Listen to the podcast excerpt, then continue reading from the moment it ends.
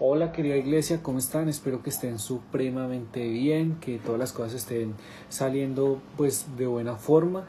Eh, para quienes no, hoy les tengo una palabra eh, de muchos ánimos, de muchos alientos, para los que estamos de pronto un poco desanimados, para los que estamos un poquito desesperanza, eh, con poca esperanza y bueno, esto también va para todos, se aplica para todos.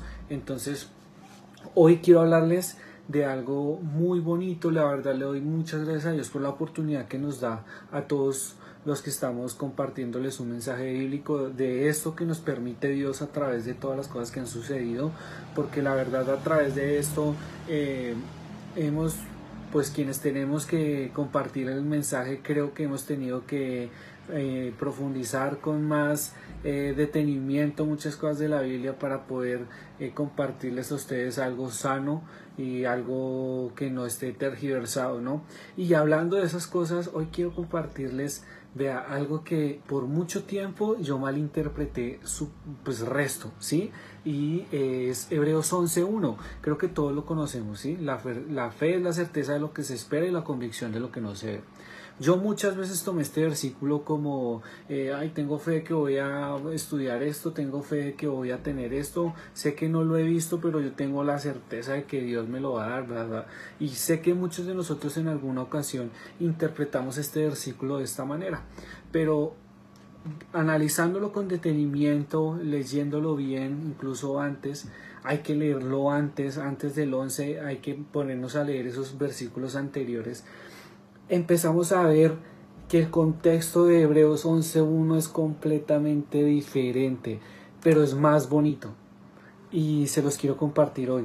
Entonces, em, quiero que empecemos, eh, quiero como introducirles rápidamente. Hebreos habla acerca de ese Dios que se sacrificó por amor, habla acerca de ese Cristo que eh, ha, sido, ha sido sumo sacerdote que se dio a sí mismo como sacrificio supremo, que ha intercedido por nosotros, que, mejor dicho, da unas cualidades tan bonitas de Cristo. ¿Con qué razón? Pues la razón la pueden ver en el capítulo 10, que es como con el fin de que nosotros como cristianos no perdamos la esperanza, no perdamos eh, las fuerzas de seguir adelante, de las fuerzas de seguir buscando de su palabra, las fuerzas de seguir eh, procurando compartir su evangelio, todas esas cosas porque resulta que en estos momentos de cuando se escribió este libro muchos sabemos que había persecución y los cristianos estaban pasando por una situación bastante complicada y bastante difícil. Entonces eh, Pablo se toma la tarea eh, perdón Pablo no no se sabe si es Pablo pero este autor se toma la tarea de darle alientos a todos los creyentes mostrando primero, recordándoles quién es Cristo, lo que hizo Cristo, para llenarlos de esperanza, para llenarlos de fortaleza y eh, les, les hace un llamado a permanecer firmes, ¿sí? Entonces vemos aquí como un llamado de, de, que no desistan, de que sigan fuertes, de que a pesar de las situaciones que se estén viviendo, como lo dice el versículo 10, eh, versículo 32 del capítulo 10, rápidamente se los digo, acuérdense de los primeros tiempos cuando recién aprendían acerca de Cristo, recuerden cómo permanecieron fieles aunque tuvieron que soportar terrible sufrimiento, algunas veces los ponían en ridículo públicamente, los golpeaban, a otros de ustedes, eh, ayudaban a los que pasaban por lo mismo, sufrieron junto con los que fueron metidos a la cárcel, a los que les quitaron sus bienes, pero lo aceptaron con alegría, sabían que el sabían, este versículo quiero que lo resalten, versículo 34 del capítulo 10, sabían que en el futuro les esperaban cosas mejores que durarán para siempre. Por lo tanto, no desechen la firme confianza que tienen en el Señor tengan presente la gran recompensa que les traerá. Perseverar con paciencia es lo que necesitan ahora para seguir haciendo la voluntad de Dios. Entonces recibirán todo lo que Él ha prometido. Entonces, Hebreos 11.1 nos está diciendo que la fe es la certeza de lo que se espera, es la certeza de esa salvación que yo estoy esperando, es la certeza de ese cielo que me está prometiendo Dios cuando yo parta de este lugar, es la certeza de saber que lo que estoy invirtiendo aquí no se compara en lo absoluto con lo que Dios me va a entregar en el reino de los cielos. Y eso lo vemos también en Romanos 8:18, los sufrimientos de este tiempo presente no son dignos de ser comparados con la gloria que nos ha de ser revelada, ¿sí? La gloria de estar con Cristo. Y entonces es aquí donde entra Hebreos 11:1. La fe es la confianza de, de, eso que estoy esperando. ¿Qué estoy esperando? Estoy esperando la venida del Señor. Estoy esperando eh, que Cristo me va a llevar a su santa presencia y me va a transformar y voy a compartir con Él y voy a vivir cosas que no me puedo ni siquiera yo imaginar. ¿Sí? Y es la convicción de eso que no estoy viendo, es la convicción de que si hay un reino de los cielos, es la convicción de que si hay una salvación, es la convicción de que Cristo sí murió por mí y me está salvando de mis pecados, ¿sí? Entonces, Hebreos 11.1 se enlaza y empieza a enlazar la esperanza con la obediencia.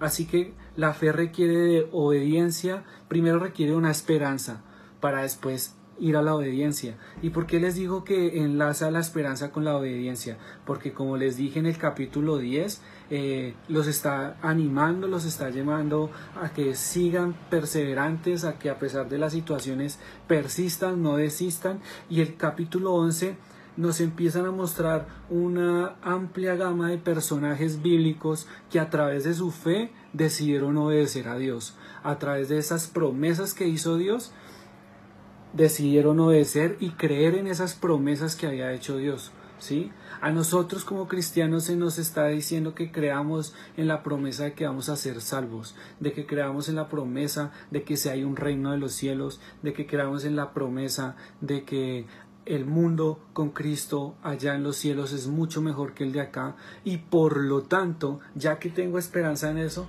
ahora tengo obediencia en lo que nos dice su palabra, en obedecer sus mandamientos, en obedecer cada cosa que Cristo nos habla y nos menciona en su palabra, ¿sí? Esa es debe ser el motivo para que nosotros digamos vale la pena seguir a Dios, vale la pena seguir a Cristo. Por eso es que dicen que la fe es importante, ¿sí? Y que sin fe es imposible agradar a Dios. Porque si yo no tengo fe, no creo en las promesas de su salvación, no, no creo en las promesas de mm, una vida mejor con Él. Y eso, pues obviamente me imposibilita las, eh, la forma de agradar a Dios. Así que vean lo importante que es la fe. La fe conecta la esperanza con la obediencia.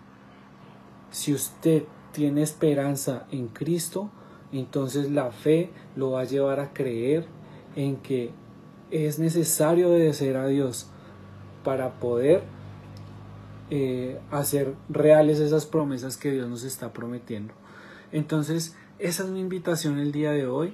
Eh, la fe de Hebreos 11.1, quiero aclararles, no es una fe en cosas materiales, porque Hebreos 10 nos llama a desligarnos de todo lo material, como le, leí ahorita, eh, a sentirnos igual felices, así perdamos bienes, así perdamos muchas cosas.